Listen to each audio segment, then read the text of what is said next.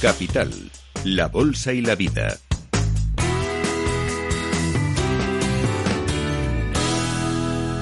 Luis Vicente Muñoz.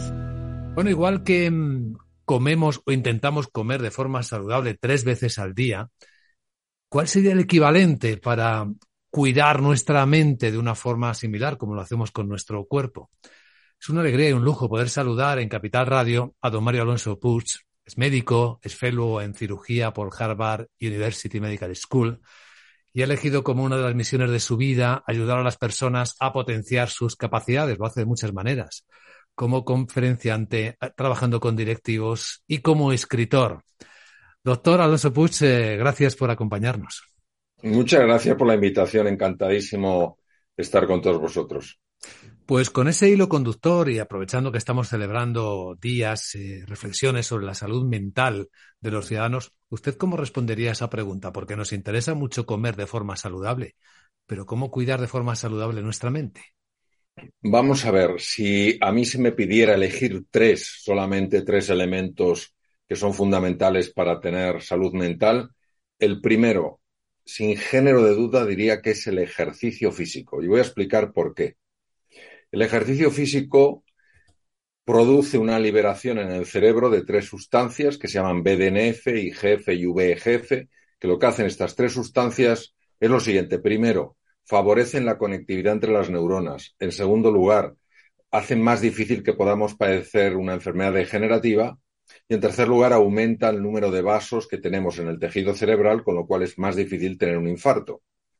En segundo lugar, daría muchísima importancia a la meditación. La meditación se ha demostrado que produce un cambio en el funcionamiento del cerebro, un cambio radical. Pasamos de una red que es la red de la distracción, la red neuronal por defecto, a otra red que es la red de la atención, la red ejecutiva central.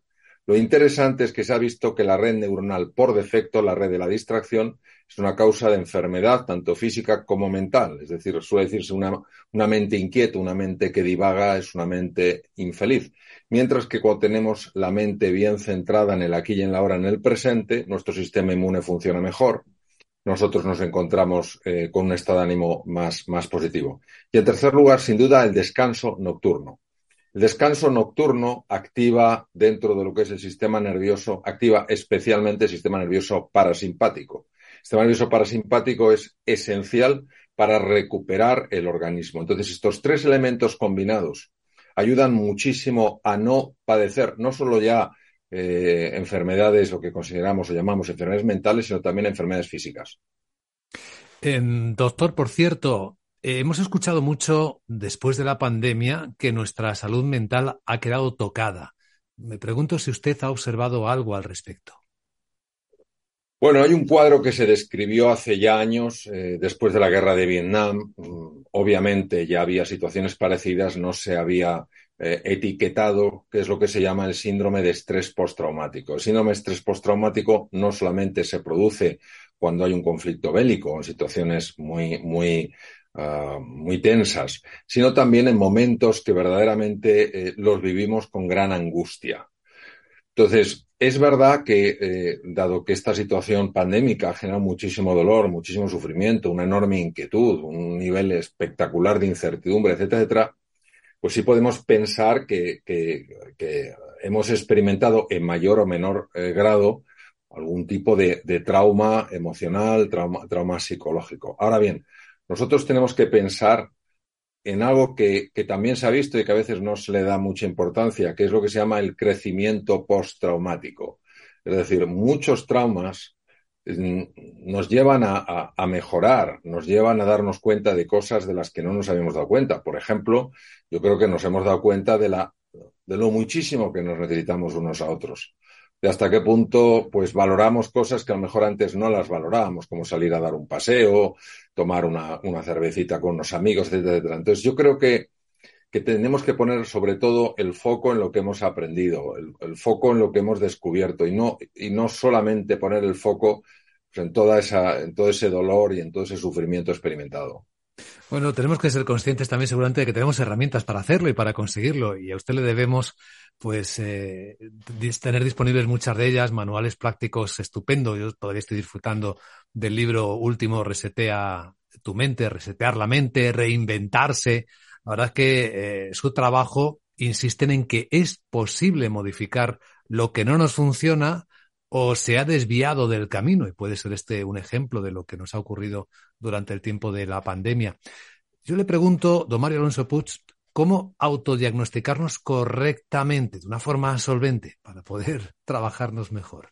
Bueno, es también una gran pregunta. Vamos a ver, hay cosas que inevitablemente nosotros no vamos a ver ¿eh? y, y vamos a necesitar escuchar a otras personas que de alguna manera están viendo lo que nosotros no estamos viendo. Tenemos que tener esa disposición abierta y humilde a reconocer que solo tenemos acceso a un punto de vista y que hay cosas que podemos estar haciendo y que nosotros no vemos.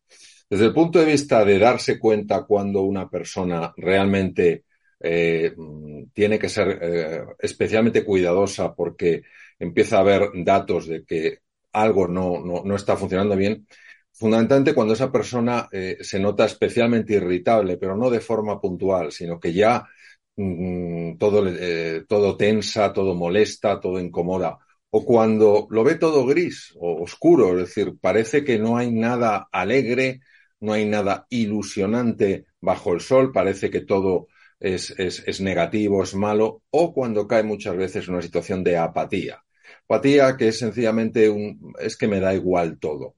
Cuando uno experimenta estas tres, eh, algunas de estas tres uh, experiencias afectivas de una forma sostenida, no estamos hablando de que un día uno esté así o que durante una semana pues tenga unos días un poco más oscuros, sino que esto empieza a, a sentarse, yo creo que tenemos que darnos cuenta que en ese momento eh, hemos de pedir ayuda, es decir, hemos de pedir ayuda para empezar a la gente cercana. Es decir, una de las cosas más peligrosas que hay, yo insisto muchísimo, cuando bueno, empezamos a, notar, a experimentar este tipo de, de, de, bueno, de afectos, de sentimientos, una de las cosas más peligrosas es el aislarse.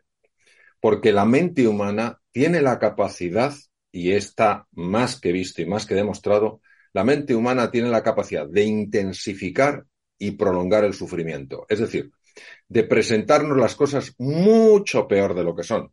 Pero claro, nosotros nos creemos lo que estamos percibiendo, sin darnos cuenta que aquí hay una construcción mental que está oscureciendo algo que, bueno, no digo que sea muy luminoso, pero tampoco es tan, tan, tan oscuro, ¿no? Entonces, en ese momento es importantísimo no aislarse. Hay que hacer ese esfuerzo, superar a veces el orgullo. Saber pedir ayuda, no tener vergüenza de pedir ayuda y dejarse ayudar.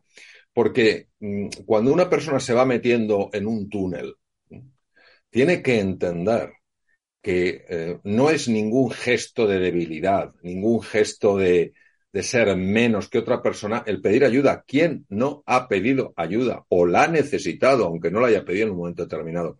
Entonces tenemos que ser bastante, eh, estar bastante atentos a, esto y no juzgarnos. Porque cuando nos juzgamos nos hacemos daño, sencillamente lo observamos. Lo mismo que un día te asomas a la ventana y ves que el día es súper soleado y observas que no hay ninguna nube. Y otro día, pues ves que está todo lleno de nubes y de hecho no consigues divisar el sol, ¿no? Entonces, convertirnos mucho más en observadores de nosotros mismos que en enjuiciadores. Porque nos hemos hecho unos expertos en acusar, en juzgar, en condenar y en castigar. Entonces, claro, empezamos a decir, no, sé qué, pues empezamos a, a, a, caer en este barullo mental que se llama rumiación mental, que hace muchísimo daño y que por sí solo puede empeorar cualquier enfermedad física y cualquier enfermedad mental. Bueno, la mayoría de nosotros, eh, doctor Mario Alonso Puig, decimos, vamos tirando, ¿no? Nos encontramos en una situación, es eh, muy habitual que pidamos ayuda a la gente más cercana, pero la pregunta va un poco más allá. Puede que luego volvamos al punto de partida. ¿En qué momento debemos saber que ese recurso de las personas cercanas, ese recurso de abrirse a lo conocido, es insuficiente y necesitamos un paso más adelante, ayuda profesional? ¿Dónde está ahí la línea que debe servir de alarma? Bueno, yo creo que este tipo de líneas eh, son líneas finas hasta que llegan situaciones que son tan obvias que, todo el mundo tiene claro que hace falta la intervención de un, psicólogo, un psicoterapeuta, un, un, psiquiatra o alguien que realmente conozca bien el mundo de las, de las emociones.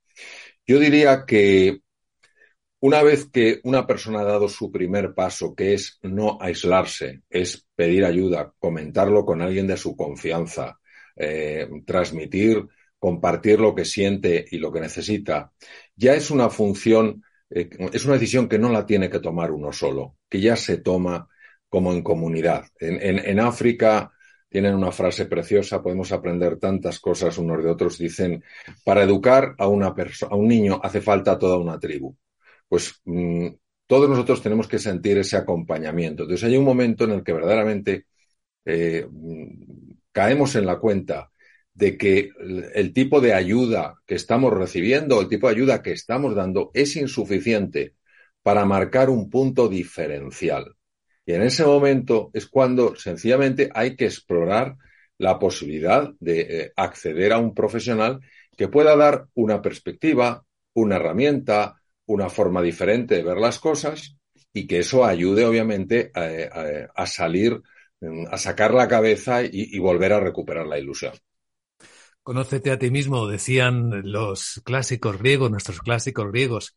Y hoy en esta conversación ese era el simple objetivo, intentar conocer un poco mejor nuestra mente, nuestros dos cerebros, que eso nos lo ha enseñado usted muy bien, o tres, ¿no? Porque hay una escuela que dice que en el estómago tenemos también una importante cantidad de neuronas, ¿no?